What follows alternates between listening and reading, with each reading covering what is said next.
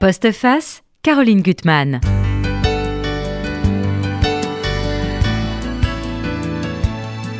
Fermez les yeux, chers auditeurs. Vous naviguez et vous vous approchez d'une île. Vous sentez des odeurs suaves, de la lavande sauvage, du romarin. Mais si vous avez à faim, vous distinguerez aussi une odeur de complot, de la sueur et du sang, un air plein de poignards, dira-t-on et vous allez découvrir une saisissante et méconnue page de notre histoire de France dans un roman plus qu'épatant. Jean-Marie Rouroir, monsieur l'académicien, je ne suis pas sûr qu'on puisse dire plus qu'épatant, mais je le pense. Donc je ne sais pas ce que vous me direz. C'est très bien. C'est très, bien. Alors moi, j'ai été vraiment séduite par votre maîtresse italienne qui est publiée chez Gallimard. Et là, je trouve que vous êtes tel votre modèle, un véritable stratège dans la façon dont vous allez ordonnancer euh, euh, tous les éléments autour du modèle qui, on, on va le deviner là, le proscrit, l'île d'Elbe, l'empereur, euh, pendant une courte période, une, période finalement peu explorée, c'est entre mars 80, 1814 et février 1815 qu'il est exilé dans cette île qu'il a choisie, euh, jusqu'à son incroyable évasion dont vous allez nous raconter tous les éléments. Et ce qui est formidable, c'est que vous voyez tout sur l'île, ses allées et venues, les visites, euh, sa grouille d'espions. On est, on est en vrai, euh, dans un vrai roman d'espionnage. Hein. Il y a beaucoup d'humour. Et en même temps, tout le, monde politique autour, le congrès de Vienne, Louis XVIII vieillissant, avec multiplication d'erreurs, euh, euh, la menace d'un exil plus lointain, donc il sait tout, hein, il perçoit tout, le, notre proscrit. Et puis autour de lui, bah, des femmes, toutes les femmes, et surtout un personnage que j'ai beaucoup, beaucoup aimé, qui l'observe tout comme euh, l'empereur l'observe. C'est un Écossais, le colonel Campbell, qui a 35 ans, et qui, je trouvais un personnage très émouvant, on verra, parce qu'il est sensible beaucoup plus sensible que les autres. Il a le souvenir d'horreur de, la guerre. Et puis, il a, il a beaucoup d'amour. Et ça va le perdre, malheureusement, l'amour perd. Alors, vous aviez publié en 2012 euh, Napoléon et le destin. Donc, je crois que c'est en folio. Euh, et j'aimerais que vous nous disiez, voilà, comment et à partir de quand vous avez été fasciné comme ça par Napoléon? Parce que dans ce livre-là, ce roman, il n'y a aucune érudition ennuyeuse, mais on, suit, on vous suit euh, dans un rythme, avec un style vraiment enlevé. Euh, euh, avec beaucoup de sensibilité, les portraits de personnages que vous allez évoquer, toute la vie de, cette époque, la France qui suit quand même la désillusion, parce qu'il y a un vide politique, et ça rappelle d'ailleurs beaucoup la période d'aujourd'hui. Je trouve qu'il y a beaucoup d'éléments qui rappellent la, période d'aujourd'hui. Mais il y, a une foule de, de, savoir que vous avez, que vous mettez dans ce livre. Et, vous avez tout lu? Qu'est-ce que vous avez fait? non, non, non. vous savez, moi, je n'ai qu'une culture que de passion. Mmh. Moi, j'ai toujours été passionné par la littérature et passionné par l'histoire. Mmh. Et il se trouve que dans ce livre, euh, je réunis les deux y compris la passion amoureuse, qui est toute une ah autre de mes passions. Donc, tout est mêlé dans, dans, ce livre. Alors, le lien avec Napoléon est très, très ancien, puisque quand j'avais 18 ans, mmh. je ratais tout. C'était épouvantable, j'étais nul en classe, euh, j'étais complètement fauché, je vivais dans une chambre de bonne, euh, atroce. Et, et, ma petite amie m'avait quitté, donc vous voyez, tout était réuni. J'étais au bord du suicide. Et à ce moment-là, j'ai lu le mémorial de Sainte-Hélène. Et mmh. Pardon. Et je me suis rendu compte que, que j'avais un frère, un frère merveilleux qui avait quand même eu une carrière pas si désespérante que ça, qui était Napoléon. Et, je me suis rendu compte que chez lui, j'ai commencé à lire beaucoup de choses autour de lui et qu'il n'y avait rien de médiocre. Voilà. Ce qui est formidable, mmh c'est que il peut, euh, on ne peut pas avaler tout de, Napoléon. Il y a des choses qu'on peut lui reprocher, bien sûr, entendu. Mais il y a un défaut qu'il n'a pas, c'est la médiocrité. Il est plein de noblesse. Il a, mmh. il voit que la grandeur. Et ça fait du bien quand vous êtes adolescent, et même un mmh. peu après, et je crois qu'un écrivain reste toujours un adolescent, eh bien, ça fait du bien de voir des hommes exceptionnels parce qu'ils ont fait, parce que c'est le créateur de la France moderne, mmh. mais en même temps, qui, qui n'ont pas de, médiocrité. Voilà. Donc, donc, quand vous me dites qu'aujourd'hui, aujourd'hui, il y a quand même peu de gens qui échappent à cette médiocrité, qui sont, ne sont pas. Euh, lui, il n'est pas englué. Voilà. Et il y a même quelque chose de magique, mmh quelque chose très étonnamment à l'époque de christique, parce que vous savez que c'est une époque où on est passé par la déchristianisation avec la mmh Révolution.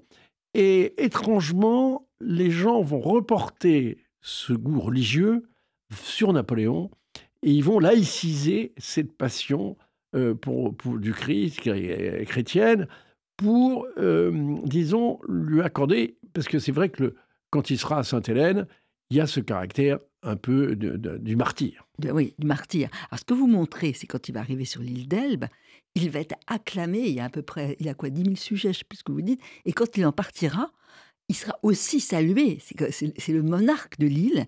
Et ce qui est très intéressant, c'est que dès le début, vous le montrez avec ce, colonel Campbell, qui est jeune et qui l'observe et qui est complètement hypnotisé. Et donc, euh, euh, vous nous disiez un petit peu la mission complètement biscornue, on peut dire, de, ce pauvre colonel Campbell qui doit surveiller sans surveiller. Oui, c'est très mystérieux. Ce sont les, les accords de Fontainebleau qui font que donc euh, Napoléon a pu choisir son exil et il a, il a été accompagné par les représentants des grandes puissances. Mm. Et d'ailleurs, sur le chemin, c'est que ça s'est assez mal passé, en descendant de Fontainebleau jusqu'à la mer pour embarquer. Et à ce moment-là, il a failli se faire écharper, Napoléon, mm. et parce que la foule était très hostile. Mm. Et il va être obligé d'emprunter un uniforme à un Autrichien et cet Autrichien, on va le retrouver, parce que c'est là, où l'histoire est très bizarre, puisque cet Autrichien va devenir l'amant de la duchesse de Dino, qui est euh, la nièce de Talleyrand, et mmh. qui était également la maîtresse de Talleyrand. Donc vous voyez, tout se recoupe. Et, donc ce, Napoléon va, va, arriver à l'île d'Elbe, et là, il va s'occuper énormément des gens de l'île. Il va faire mmh. construire des ponts, des routes, il va faire planter des arbres, c'est-à-dire, c'est quelqu'un, étrangement par rapport à la légende, de très mmh. humain. et puis, c'est quelqu'un qui a besoin du positif, de faire des mmh. choses. C'est un bâtisseur, un constructeur. Et là, il va beaucoup s'occuper de l'île, ce qui fait qu'il sera euh, très aimé. Enfin, c'est un, monarque qui n'est pas le, despote qu'on a pu imaginer, qui est un homme, au contraire, assez libéral, mais surtout qui aime les gens. Il aime les gens mmh. et il se préoccupe de leur cadre de vie. Il va jusqu'à se préoccuper. Il y a, il y a une, bien sûr un contingent de soldats, il y a 1300 mmh. soldats de la vieille garde, et il y a des maladies vénériennes, il va se préoccuper qu'il se fait faire soigner par des médecins. Vous voyez, il rentre dans le détail. Il, est à la fois vraiment dans, dans les sphères, dans sa vision extraordinaire du monde, et en même temps dans le détail. Oui, bah, vous montrez d'ailleurs qu'il c'est pas qu'il a une intelligence, un pouvoir, il se démultiplie dans ses activités. Vous le montrez architecte, chef de chantier, vous le dites qu'il ressemble à un prince arabe des mille et une nuits. Il reçoit sans arrêt des, invités. Enfin, et ce que remarque le colonel Campbell, qui est très important, ça j'aimerais bien le, lire, c'est il est donc à la fois pragmatique et visionnaire. Hein, il conjugue les deux. et voilà son génie, pour lui, il tente d'analyser la nature particulière de son génie. Il est toujours surprenant, toujours là où on ne l'attend pas. Son esprit déjoue tous les pièges du conformisme. Attaché à découvrir la vérité sous les hommes et sous les choses, il les dépouille de tous les faux semblants. Un trône, c'est une planche recouverte de velours.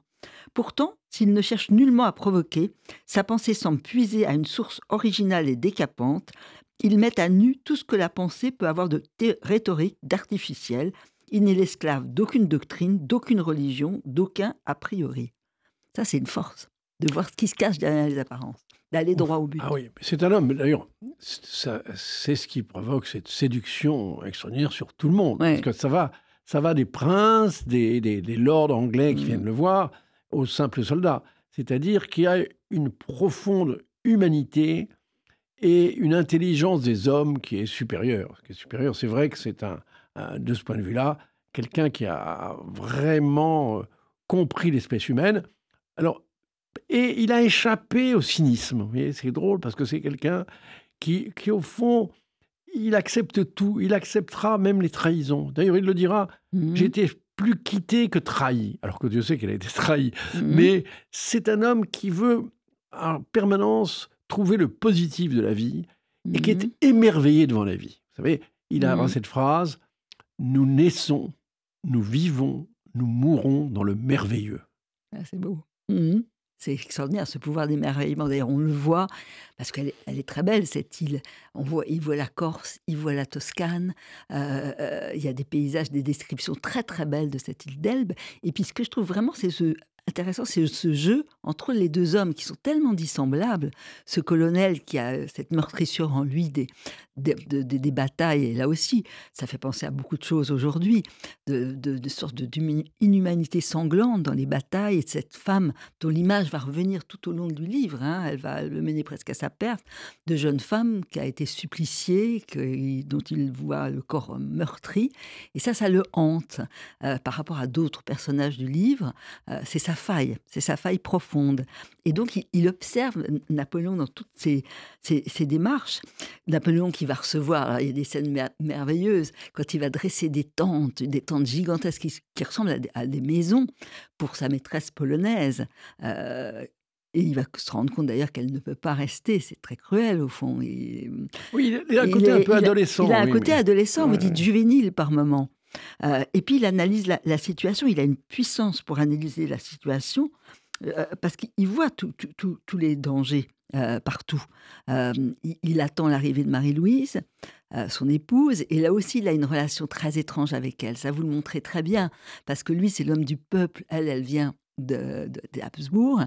Il y a quelque chose de... C'est un miracle qu'elle soit avec lui. En même temps, il sait qu'elle ne bouge pas, qu'elle est très jeune, et que si elle ne vient pas, ça veut dire qu'il perd un soutien politique essentiel. Oui, parce qu'il a une conception euh, très corse mmh de la, qui tient de, de, l'image de sa mère. Sa mère, c'est la, la, mama corse. Ah c'est un peu la, mama juive, vous voyez, qui se, elle consacre est là, à son fils, elle ah est là. Elle est merveilleuse aussi dans les femmes. Et, et, et, il imagine qu'à partir du moment où il a un enfant avec Marie-Louise, elle va se comporter comme sa mère. C'est-à-dire, mmh. elle va avoir qu'une préoccupation, c'est de venir le rejoindre. Mhm. Mais il a oublié que c'est pas du tout le même monde, mhm. que le monde des Habsbourg, ce sont des monstres froids, des gens qui ont 15 euh, siècles dynastiques derrière eux et qui, qui sont très, très, très cyniques, qui sont complètement cyniques. Et il va le dire d'ailleurs, j'ai été dans cette affaire, j'ai été mhm. trop peuple. C'est-à-dire que j'ai cru au sentiment alors qu'il avait affaire à des gens qui, qui étaient uniquement dans la, dans la froideur de la politique. Ah, vous, vous dites aussi, alors sans que ça soit la femme de sa vie, il est quand même très attaché à elle, et en même temps, vous dites que c'est un être essentiellement politique. Donc même dans l'amour, il est politique. Il est les deux à la fois. Politique pas au sens où on l'entend aujourd'hui, mmh. politique au sens de la destinée. C'est-à-dire mmh. ce qu'il voit, c'est qu'il a un rôle à jouer, un rôle qui a été défini par les astres stellaires. Mmh. C'est pas c'est pourtant pas, il n'est pas très croyant, mais il croit dans les forces obscures, un peu comme Mitterrand, les mmh forces de l'esprit. Et c'est pas vraiment l'athée qui, croit, euh, qui, qui, ne croit pas. Non, il croit quelque chose, qui ne sait pas très bien quoi. Et, d'ailleurs, vis-à-vis des religions, il va être comme ça. Il va être comme ça. Mmh il va, il va accepter le fait religieux. C'est pour ça que le mmh Concordat était très remarquable parce que moi, je crois, je crois que c'est une erreur de vouloir nier le fait religieux. Dans le religieux, la religion existe. Et euh, ce qui est important, c'est évidemment de canaliser les, dérives mmh. religieuses, qui sont les, violences, les extrémismes. Mais, mais la religion elle-même n'est pas néfaste, c'est une erreur. Et lui a voulu justement que euh, cette religion soit un peu contrôlée, mais en même temps, on, payait les, prêtres, les rabbins, tout ça était, était, était mmh. payé, c'était admis. Et il respectait chacun, vraiment, comme il avait respecté aussi les musulmans en Égypte. Euh, donc, il les respectait, il disait, la religion, les gens ont besoin d'une religion. Mmh. Mais en même temps, il croit aux signes. Il y a dans, dans le livre énormément de signes qu'il observe, dont d'ailleurs, euh, c'est d'ailleurs amusant, le, bateau, le, brick sur lequel il va partir, l'inconstant, c'est ça? Et qui à un moment, c'est terrible, il y a une tempête, ils vont croire que le, bateau est complètement détruit, et non, il va comprendre qu'on va, on va le remettre à neuf, et il y voit un signe. Vous savez, dans sa vie, il est entouré de signes est entouré de mmh. signes parce que euh, il n'aurait pas dû avoir cette carrière. Il aurait dû, en Égypte, il aurait dû, quand il s'enfuit sur un bateau qu'il a baptisé la Muiron. La Muiron, c'était un de ses officiers qui est mort à sa place à, la, bataille de, au pont d'Arcole. Ah et, et il va échapper aux Anglais en partant d'Égypte. Ensuite, il va échapper aux attentats, parce que les Anglais vont passer leur temps à essayer de le faire assassiner. Ça, faut pas l'oublier. Mmh. On, a l'impression que c'est un homme qui a toujours voulu la guerre. C'est pas vrai. Euh, il, a essayé à un moment de, de, de, s'entendre avec les Anglais, mais les Anglais ne voulaient pas. Ils ne voulaient pas d'un républicain au pouvoir, ils voulaient la restauration de la monarchie. Mmh. Donc, c'est vrai tout au long de sa vie, et là, dans, Alors là, à, l'île c'est extraordinaire. D'ailleurs, dans la campagne de France, a, la campagne de France qui a précédé, il aurait dû mourir plusieurs fois. Mmh. Il échappe à chaque fois au bal. Même à un moment, il s'expose volontairement et il échappe au bal. Ensuite, à l'île d'Elbe, eh bien, quand il va s'enfuir, eh bien, c'était pas possible parce qu'il était tellement surveillé, il n'aurait pas dû. Et il y a un miracle. À chaque fois dans sa vie, il y a un miracle. À Waterloo, il y a également un miracle parce qu'au fond, il aurait dû mourir aussi. Et non, il y a une protection et lui-même est conscient de cette protection et il dit La balle qui me tuera portera mon nom. Ça veut dire mhm. que c'est le destin. C'est le destin. Alors, ce que vous racontez dans le livre, c'est extrêmement amusant. C'est la succession d'espions, alors de tous les camps, euh, les ennemis de, Napoléon et ses espions à lui. Alors, il va mettre quand même en, place tout un réseau de surveillance, c'est-à-dire de son île. Il sait tout ce qui se passe en Angleterre, à Paris. Euh, euh, ça, on a retrouvé des traces de ça. C'est assez hallucinant. Parce que, en fait, le, contexte, et j'ai essayé d'analyser oui, le contexte. ça c'est très intéressant. C'est le congrès de Vienne, c'est-à-dire ce qui va amener à la, Sainte Alliance. Mais au départ, le congrès de Vienne, c'est pas joué. Mm. C'est pas joué parce que la place de la France est pas définie. Mm. C'est Talleyrand qui va essayer d'imposer la place de mm. la France, mais aussi euh, tous ces hommes qui se réunissent, le tsar de Russie, l'empereur d'Autriche, euh, le roi de Prusse, tout ça ça, ce sont des gens qui sont prêts à reprendre la guerre parce qu'il faut se mmh. partager les dépouilles de, l'Empire, et, notamment à propos de la Pologne. Et à un moment, il y a un risque de guerre entre les Russes et les Autrichiens à propos de la Pologne. Ça aurait tout changé. Donc c'est pour ça que sa décision de quitter l'île d'Elbe est en fonction des circonstances. C'est un visionnaire et un pragmatique. C'est-à-dire, à chaque fois, il a une expression et il dit J'attends que la poire soit mûre. Voilà. et là, quand il voit qu'ils sont entendus au congrès de Vienne, il n'y a plus qu'une solution c'est de partir. Alors, on est dans James Bond quand même. Moi, je voudrais qu'on parle un petit peu de tous les espions qui grenouillent à la fois sur l'île et autour. Alors, il y en a un qui est vraiment. Ils sont tous horribles. Euh, le, chevalier Mariotti, qui est un terrible, qui veut à tout prix la peau de, Napoléon, à n'importe quel prix. Hein, D'autant plus qu'il a reçu tous les bienfaits de l'empereur et de sa famille. Il, est ignoble, il est versatile. Vous avez remarqué dans la vie, c'est souvent comme ça. Les gens qui en ont rendu le plus de services, bien après, vous en veulent. Alors, il y en a aussi un, personnage que je trouve truculent. vous me direz s'il a existé ou si vous l'avez inventé? C'est le, marchand d'huile, euh, qui est un émissaire. il a existé. Ah, ah, alors ça, c'est extraordinaire. Je, je, je, lis un petit peu parce que votre livre il, est merveilleux, mais il est très drôle aussi. Donc, il, a, il s'introduit partout. Hein. Euh, il a été délégué par ce fameux Mariotti. Euh, c'est un de ses meilleurs agents, sous couvert de faire le commerce de l'huile. Donc, il s'introduit avec un formidable entre-gens partout où il peut glaner des informations. Ce marchand d'huile est un petit homme de 35 ans, le cheveu gris, jovial, sympathique, bon raconteur d'histoire, qui a installé son commerce dans un café. Et on continue avec ça. Et donc, il, est là et on y va parce que c'est agréable de parler avec lui. Il est, il est terrible. Euh, donc, il y a vraiment des, Là aussi, un des personnages aussi qui est terrible, c'est le euh, Guérin de Brûlard. Qui déteste Napoléon. Qui est un chouan. Ah, mais il est prêt à le tuer. C'est un ami de Calouda, là. Ouais, il dit qu'il est prêt à le tuer de ses mains. Hein. Ah oui, mais c'est vous savez, c'est une époque, où on ne se rend pas compte à quel point la France n'était pas soudée. Mmh. entre le, parti monarchiste, les chouans et, et, les républicains, il y avait vraiment un fossé. Donc, c'était toute l'intelligence de Napoléon d'essayer de les réunir, d'essayer de faire la... C'est un homme de paix, bizarrement. Il a fait la guerre, mais, mais son arrière-pensée, c'était la paix sociale en France. Et donc, euh, le chevalier de Brûlard, c'est un homme qui veut la peau de Napoléon, qui veut se venger de Napoléon, mmh. et, il surveille étroitement l'île d'Elbe. Donc, vous voyez, c'est un miracle. C'est un miracle qu'il n'ait pas été assassiné sur l'île d'Elbe. Quand même. toute sa vie, vous savez, la rue enlever, parce que l'idée, c'était de l'enlever. Hein. Mais... Et, je voudrais que vous nous parliez aussi, parce que c'est aussi dans les détails que c'est formidable, ce, ce, ce, ce Cipriani. qui est embauché pour le coup par euh, l'empereur et qui est aussi a une fausse identité. Euh, il est euh, apparemment, vous vous dites d'ailleurs qu'il a, il est une sorte de maître d'hôtel. Enfin, il est dans la demeure et en fait, il espionne. Il est complètement comme un espion, ce Cipriani.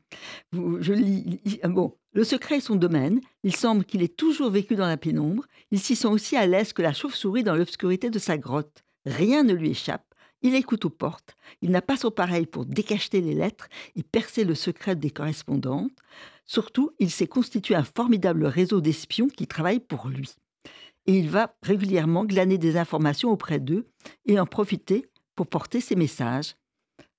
Mais les espions, il, y en a, il y en a partout. Parce que tout le monde espionne tout le monde. Oui. Et, au Congrès de Vienne, il y a d'ailleurs eu, les, on a découvert les, mémoires du, du, chef de la police qui s'appelait Agère, et Agère espionnait tout le monde. Il fouillait dans toutes les poubelles. Il avait des espions absolument partout. Et non seulement il espionnait sur le plan politique, mais sur le plan amoureux. Donc on a ah. une. Je me suis beaucoup amusé en évoquant justement toutes les découvertes de, de Agère, qui voit que, au fond, pardon de l'expression, mais après les moments un peu tendus dans les, conférences euh, diplomatiques, après il y, a, il y a les balles, et puis les mmh. nuits, alors les nuits mmh. sont vraiment plus belles que vos jours. C'est-à-dire, tout le monde couche avec tout le monde. Il y a, même, quelque chose. Au, congrès de Vienne, c'est très très drôle parce qu'il y a ah le tsar qui est complètement euh, lubricité totale, euh, Metternich qui a, deux maîtresses, ah et, c'est très très drôle. Euh, et Talleyrand qui regarde ça, euh, pas très. Et Talleyrand, ben, Talleyrand lui-même n'est pas, le dernier puisque il a une aventure, une aventure avec ça. Enfin, plus qu'une aventure, une passion pour sa nièce qui a 40, 40, ans de moins que lui et il est fou amoureux. Alors, il est là à deux niveaux. Il est au niveau diplomatique, où il se bat avec acharnement pour faire reconnaître la France. Et il passe des nuits atroces parce que non seulement il a cette maîtresse, mais elle le trompe. Elle le parce trompe. Que la duchesse de Dino, vraiment, est une femme qui n'a pas froid aux yeux. Elle n'a pas froid aux yeux. Qui, qui, qui, adore les hommes. donc elle passe le temps, son temps à le tromper. Il est totalement épris d'elle. Ah elle, est la fille d'une de ses anciennes maîtresses. Exactement, c'est ça. Et, non, parce qu'on est dans la mentalité du XVIIIe siècle. C'est-à-dire, euh, je crois que si on veut comprendre les gens de cette époque, il faut comprendre qu'ils n'ont pas...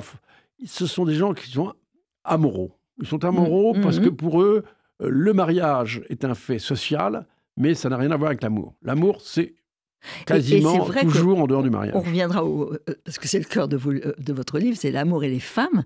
Les femmes dans, dans, votre livre, hormis quelques-unes, elles ont vraiment une immense liberté et elles, elles s'autogouvernent, elles, elles savent où aller, elles, sont, elles, prennent les décisions. Enfin, il y a quelque chose d'assez incroyable, je trouve. C'est des maîtresses femmes. Mais ça, c'est encore l'héritage du 18e.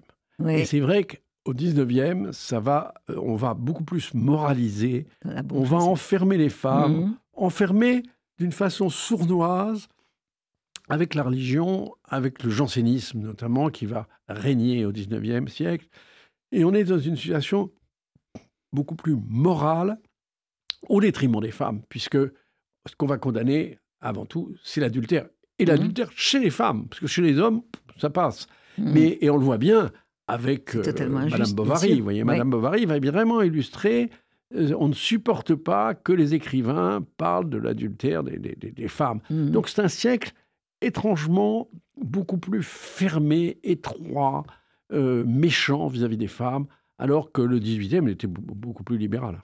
Ah, il y a une scène très importante, d'ailleurs, au début de votre roman, où le proscrit euh, est avec son, garde du corps, on va dire ça, mais c'est pas vraiment son garde du corps, notre colonel euh, écossais, et, et, et, et, lui, toujours qu'il l'observe, fasciné quand même, il est hypnotisé par. Euh, et, il lui montre une route où on voit en face la Toscane.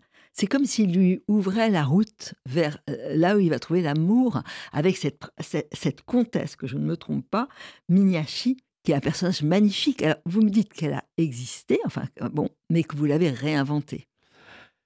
C'est-à-dire que euh, on la connaissait à cause de la phrase de Pauline Bonaparte mmh. qui disait avec humour Si le nez de la comtesse Mignacci avait été plus long, le sort du monde eût été changé. Qui est bien sûr une mmh. allusion à la phrase de, Pascal sur Cléopâtre. Mmh. Mais je pense que cette, euh, cette femme euh, j'ai été obligé de l'imaginer parce que les historiens, étrangement, et ça, c'est peut-être la, contribution des écrivains à l'histoire, eh bien, cette femme très peu évoquée par les historiens. On sait qu'elle a existé, on sait qu'elle a été la maîtresse de Campbell, mais oui, parce que vous avez vu tous les allers-retours qu'il fait entre l'île d'elle, parce qu'il devrait rester à surveiller quand même. Euh, euh, donc, il va manquer à son devoir parce qu'il est totalement fou d'elle. Il est fou d'elle, et donc c'était formidable parce que c'est vraiment euh, sur tous les autres personnages, que ce soit sur Talleyrand, sur Mariotti, sur le chevalier de Brulard, sur euh, et même le, général de Flao, mmh. tous ces personnages que j'évoque qui sont dans l'entourage, mmh. il y, a des, y a des documents. Sur la comtesse Minacci, il y avait quasiment rien. Mmh. Donc, il a fallu que j'imagine ce personnage, cette comtesse italienne vivant à Florence, qui était de la vie de tout le monde très belle, très séduisante. Euh, vous êtes drôle d'ailleurs, pour vous dites qu'on euh, on a l'impression à la fois qu'elle a été élevée dans un couvent, mais également euh, dans, une, voilà, dans, un mauvais lieu. Dans en effet, elle avait le, double aspect, c'est ce qui est très intrigant, c'est ce qui est mystérieux, c'est qu'elle peut tout être. Elle peut tout mhm. être, on ne sait pas si elle est très dépravée, si au contraire, si... Et puis, qui la téléguide? Parce qu'on se peut se poser la question, mhm. est-ce qu'elle était téléguidée par Murat? Euh, par les Anglais. on, voilà, on ne saura jamais, ça c'est un grand mystère, peut-être qu'il y aura un jour un historien, mais je crois que c'est important que les, écrivains s'intéressent à l'histoire. C'est le mystère. Et, lui ajoutent ce caractère humain que quelquefois mhm. les historiens négligent, parce que les mhm. historiens sont dans les batailles, dans les choses, dans, les, dans les traités. Et les romanciers ont cette espèce de, souci de l'humain, et vous savez que moi, mon, mon, modèle, c'est Stéphane Zweig. Parce que Stéphane Zweig, qui d'ailleurs a, a damé le pion aux historiens, puisque vous savez que c'était le, premier à avoir dit que euh, Marie-Antoinette avait une liaison avec Fersen. Et les historiens mhm. le, niaient, parce qu'ils disaient il n'y a pas de document. Non, mhm. mais, mais, Zweig, avec son intelligence et sa sensibilité, a réussi. Et maintenant, on a découvert qu'en effet, euh, Fersen était bien l'amant de Marie-Antoinette. Ah oui, donc le colonel qui fait ses allers-retours là, euh, voilà, qui, avec, avec finalement quand même le proscrit qui lui montre le chemin de cette Toscane et de Luc, euh, cette si jolie ville où elle règne, euh, cette comtesse donc qui va, voilà, ce mystère, et, il existe. Donc il y a bien quelqu'un qui a téléguidé et, qui a permis quand même, son absence a, alors ou bien quelqu'un a téléguidé, partiellement permis l'évasion de, Napoléon d'une certaine façon. Mais il y a une autre hypothèse, mmh c'est que ça peut être simplement une femme qui tombe amoureuse d'un beau garçon. Mhm. Et, vous remarquerez que c'est un peu comme dans euh, l'Iliade. Dans l'Iliade, mhm. la guerre de Troie commence parce qu'il y a un beau garçon qui rencontre une très jolie femme et qui va mhm. la relever.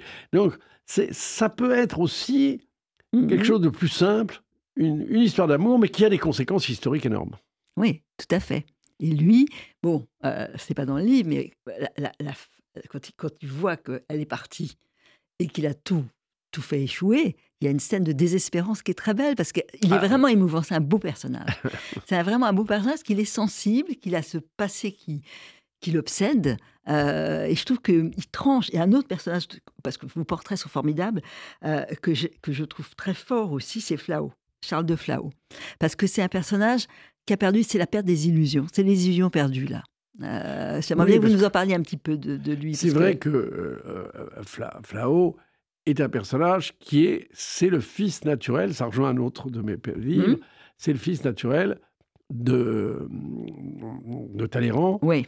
Et il va avoir un enfant naturel à son tour, qui va être le duc de Morny. Mmh. Donc vous voyez, je retrouve un peu ce, personnage de Morny dont j'ai fait la biographie. Mais euh, Flao, c'est un homme, un aristocrate, mais qui est tombé amoureux Mhm. de, Napoléon et de tout ce que représentait Napoléon. Parce que c'est, il retrouve les origines de la chevalerie, euh, de mhm. l'aristocratie, c'est-à-dire le mérite, le mérite mhm. guerrier, et, il va être vraiment extrêmement fidèle à Napoléon, sauf qu'il ne va pas vouloir, parce que lui aussi a une vie amoureuse un peu chargée, il est l'amant de l'actrice Rachel, il ne va pas vouloir aller s'enterrer à, l'île d'Elbe, mais il va continuer à soutenir euh, l'empereur, et il va participer, bien entendu, et il échappera à la mort uniquement grâce à Talleyrand, qui, qui a beaucoup d'affection pour son fils naturel. Son fils naturel ne veut pas l'admettre, mais c'est vrai qu'on sent que Talleyrand le, le, le, protège. Mais c'est très beau, là, euh, justement, quand il dit qu'il a épuisé toutes les ressources, quoi, il n'a pas 30 ans, il a l'impression qu'il y a, voilà, il y a ce vide-là qu'on voit vraiment, ce vide politique. C'est tout le romantisme. Ouais, c'est tout le, romantisme. ça né ça. de ce vide créé mmh. Par la disparition de Napoléon. Mmh. Parce qu'il remplissait du, du matin au soir tout le monde y avait. C'était le récit de ses batailles, le récit mmh. de ses défaites, le récit de, euh, de tous les aléas de la vie politique. Et il occupait tellement les esprits que subitement, quand il disparaît de la scène et qu'on voit des gens qui ne sont pas à la haueur de. Bon, bah, ils ont voulu montrer, il, va Oui, Louis XVIII, il y a un très beau portrait aussi de lui, parce que toutes les erreurs qu'il va accumuler, par exemple la charte, euh, il est terriblement maladroit, il va ajouter des choses qui vont, qui vont hérisser les Français il n'a pas compris, il ce qu'on comprendra mm. euh, avec plus d'intelligence Louis-Philippe, qu'on ne peut pas effacer Napoléon. Mm. D'ailleurs, euh, il y avait eu, il y a eu il y a deux ans un discours de Macron à l'Institut dans lequel le président Macron a dit nous avons tous quelque chose de Napoléon, donc on ne peut pas mm. l'effacer. Pas l'effacer, il est trop important.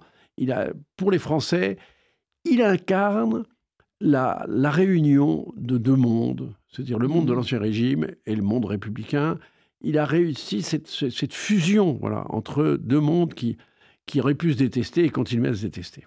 Ah, il y a, vous jouez beaucoup sur le théâtre. Déjà, le théâtre sur cette île, la façon dont il va orchestrer tout, tout, ce petit monde, et aussi les femmes. On voit Mademoiselle Mars, la comédienne, et aussi cette fameuse Dorothée, euh, donc la maîtresse, au fond, de la nièce et la maîtresse de Talleyrand, puis qui est totalement fantasque, libre, qui, qui veut faire du théâtre. Il y a cette volonté de s'affranchir des règles, quoi, d'être sur une scène et, Elle a été sauvée par le théâtre, parce qu'elle avait comme très souvent dans l'aristocratie où les parents ne s'occupent pas des enfants, vous savez, bon, elle a vécu une enfance très malheureuse.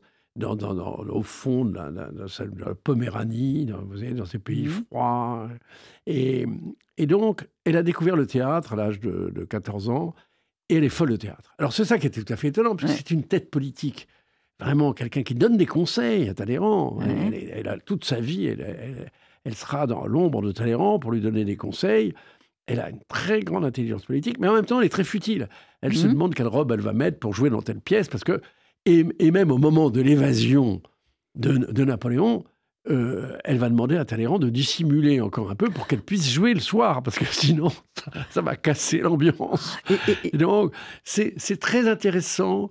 Vous savez, moi, ce que je trouve merveilleux dans la, dans la vie, c'est les contrastes, c'est de voir que l'humanité n'est pas euh, uniforme, n'est pas. Elle, est tellement riche, réellement riche. Mmh. Les personnages sont, sont formidables. Leur amour de la vie prend tellement de formes différentes. Mmh. Et moi, ce que j'aime dans, dans, la littérature, c'est à la fois d'écrire ces gens qui aiment la vie et à mon tour essayer de faire aimer la vie. Oui, vous le faites. Alors, vous montrez en même temps, elle a quelque chose de terrifiant parce qu'elle compartimente ses, amours, mais pour être libre. Euh, elle, vit sa vie euh, à sa façon. Et c'est vraiment des, personnages euh, qui sont. le peu qu'on voit de Pauline dans le, dans le livre, elle est aussi très intéressante parce qu'elle est espiègle, elle est mutine. Quand elle arrive sur l'île, elle sait mettre de la joie, de la gaieté. dans ce palais qu'il a construit, il y a sa mère aussi, qui est vraiment un beau personnage. On, on l'entrevoit peu. mais quand il va dire qu'il part, il lui dit dernier moment, parce qu'il y a le secret. Hein. il sait que ça ne peut fonctionner que si il garde un secret total. Sa mère, elle, est là pour l'encourager, pour lui dire vas-y, vas-y, pars. Elle est extraordinaire avec lui. Euh, les scènes, on voit, on voit là le sentiment hein, filial. Non, mais tout ce qui est autour de Napoléon, que ce soit sa mère, ses sœurs, c'est des personnages de roman. C'est extraordinaire parce qu'on pourrait les découper et en faire à chaque fois un roman. Et, son, et, Murat aussi est un bon personnage, son, beau-frère, parce qu'il a quelque chose de très faible, pas si intelligent que ça, mais quand même. Et il sait, Napoléon, qui, euh, stratège, qui analyse la situation, il a énormément de choses contre lui, quand même. Le congrès de, Vienne, tous ceux qui vont vouloir l'exiler encore plus loin, et que, au fond, un ferment qui, renaît en, à, Paris, et puis Murat. Murat qui, malgré tout, là. Oui. Et, ça, il analyse tout, toutes les imperfections et toutes les possibilités d'un avenir. Oui. C'est vrai que c'est une, une intelligence très complète, enfin très complète, puisque Surtout, je crois que c'est très rare d'avoir des, gens qui sont des, des visionnaires, mmh. visionnaires, et en même temps ce côté un peu de Gaulle, mais enfin, de Gaulle, à mon avis, est moins riche sur le plan de, euh, humain, il n'a pas, il n'a pas cet, intérêt pour les, pour les êtres, pour leur passion amoureuse. Non, ce n'est pas du tout le cas de De Gaulle. Mais ce qu'il faut dire vraiment à nos auditeurs, c'est qu'on apprend énormément parce que vous êtes vivez l'histoire et que c'est un vrai roman. C'est qu'on est emporté par ces personnages qui deviennent des personnages romanesques, tous. quand vous racontez l'évasion, tout va se faire dans le secret, mais tous les détails sont, sont, précis. Il a, il a, vu ce qu'il allait devoir emporter en provision, en avoine, tout est calculé. Tout en gardant le secret, c'est assez extraordinaire quand même cette évasion. Tout aurait dû rater, euh, euh, c'est un miracle qu'il ait pu s'évader. Oui, mais ça fait partie des nombreux miracles de la vie de... Ah, c'est vrai que pour un romancier, c'est... Mais, mais, mais, c'est pas un livre d'érudition. Hein, c'est pas un livre d'érudition.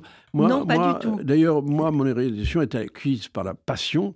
Et j'essaie de Vous avez beaucoup lu quand même, vous connaissez, vous êtes imprégné des personnages. J'ai lu les choses avec passion. Et je crois que ce que j'essaie de rendre, c'est que euh, cette période est, tout à fait passionnante, extraordinaire. Et en même temps, elle est mais elle, se fonde sur des choses concrètes. Oui, mais c'est formidable. C'est vraiment pour un romancier, en tout cas, vous excellez dans ce registre-là. Alors, vous avez un nouveau, enfin pas un nouveau, parce que c'est votre deuxième pièce de théâtre. Ça, ça me, vous êtes assez, assez formidable. Donc, il y a une pièce de vous qui est jouée rue de la Gaîté au théâtre Montparnasse. Alors, si vous pouvez nous en dire un, petit mot. Donc, ça s'appelle Le Bar de l'Oriental. J'aime beaucoup le, le titre. Et donc, c'est l'Indochine. Cinq personnages et quand même qui vacille. C'est toujours ça que vous aimez chez vos personnages. C'est quand même le moment où il y a une contradiction et il y a un flottement. C'est la rencontre de la passion amoureuse et de l'histoire. C'est toujours, c'est vrai que ce sont des thèmes qui me sont chers. Dans une période terrible, puisque c'est la période de la chute de Kaobang en 1950, qui est le début de la décolonisation. Et, et ce sont les gens qui sont. Vous savez, j'aime pas les choses en noir et blanc. Moi, mhm. j'aime contextualiser et j'aime comprendre les personnages et je ne suis pas du tout dans la repentance. Je trouve qu'il y a, des, épisodes où on voit des, officiers. Voilà, je défends le point de vue des officiers, mais je défends aussi le point de vue euh, des, des Indochinois, parce que je trouve que c'est un peuple magnifique et qui a subi euh, vraiment l'invasion française. Mais en même temps, il y a des gens qui étaient là-bas, qui étaient installés et qui vont être obligés de s'expatrier. Et c'est le drame de cette expatriation ces, sentiments très ambivalents qu'il y a eu vis-à-vis de la France, parce que je crois mmh que les, en Chine, on aimait aussi la France, mais euh, disons, euh, quand il y a eu le, conflit militaire, ça, ça, a évidemment exacerbé les passions. Et puis, les Français, vraiment, ont eu du mal à, comprendre, mais c'est une autre mentalité qu'au comprendre les, vraiment qu'il fallait rendre leur liberté au, au peuple de l'Indochine. Ah, comment ça s'est passé? Alors, c'est Jérôme Bénèche qui a mis en scène votre pièce. Vous avez suivi euh, Non, pas du tout. Non, moi, j'ai, fait, j'ai écrit la pièce. Et ensuite, c'est le metteur en scène, Jérôme Bénèche, qui l'a très bien mise en scène. Je veux dire, c'est, magnifique. Il a rendu tout à fait cette ambiance de l'Indochine et, et, ce caractère très mêlé. Et c'était parce que j'ai essayé de montrer la subtilité qu'il y avait dans, dans, dans, toutes ces mentalités sur fond de décolonisation. Vous savez, tous ces gens mmh qui souffraient.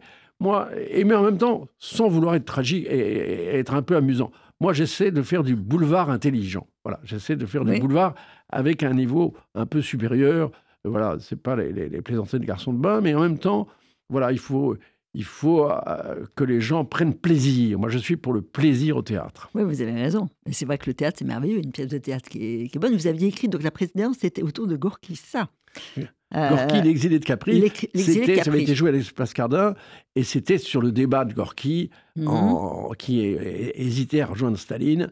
Et puis Staline lui a, fait la danse du ventre pour qu'il revienne. Et ça a eu des conséquences tragiques, puisque à cause du retour de Gorky, eh bien, tous les intellectuels ont, pu croire à l'illusion communiste. Bon, donc en tout cas, il faut aller voir votre pièce de théâtre, euh, donc à, rue de la Gaîté, à Montparnasse, le bar de l'Oriental, et puis vraiment lire votre livre, euh, La maîtresse italienne, donc c'est chez Gallimard, c'est un vrai plaisir, un véritable plaisir. C'est amusant, on apprend énormément de choses sans jamais s'ennuyer. Et puis finalement, c'est très, très, j'aime pas le mot contemporain, c'est qu'il y a tellement de choses qu'on ressent aujourd'hui, le rôle des femmes, euh, la perte des illusions, on n'en a plus beaucoup. euh, la fougue, qu'est-ce que ça veut dire? Le destin, est-ce qu'on peut y croire? Est-ce qu'il y a des signes dans notre avenir qui semblent quand même assez sombres? Je trouve que voilà, c'est une source très vivifiante de vous lire. Bah, je vous remercie. Mais vous savez, l'art, je crois que c'est donner, essayer de donner une éternité à l'instant. Voilà. Mmh. Je crois qu'il faut écrire avec la, en se disant, j'écris pas seulement pour mon époque, j'écris pour toutes les époques. En tout cas, merci. merci.